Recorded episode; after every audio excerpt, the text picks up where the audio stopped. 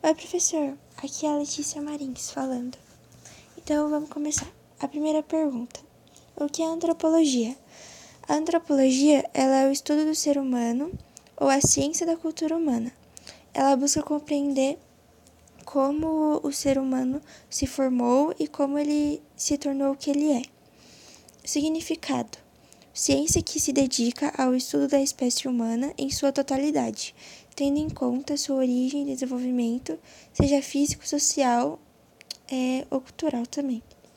Segunda pergunta: quem foi o Levi Strauss? Desculpa se eu falei errado, professor. Foi um antropólogo, professor e filósofo francês, embora tenha nascido na Bélgica.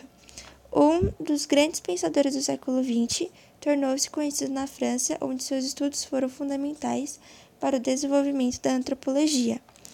Ele é considerado o fundador da antropologia estruturalista. Terceira e última pergunta: Qual a importância do Levi Strauss no Brasil? Ele veio no Brasil pela primeira vez em 1935 integrando a missão francesa que participou da criação da Universidade de São Paulo.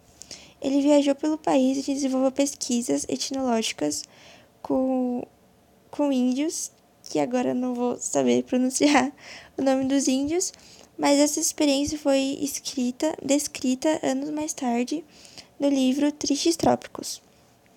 Esse contato com os índios foi um ponto de partida para o francês descobrir a sua vocação para etnologia, etimologia e antropologia.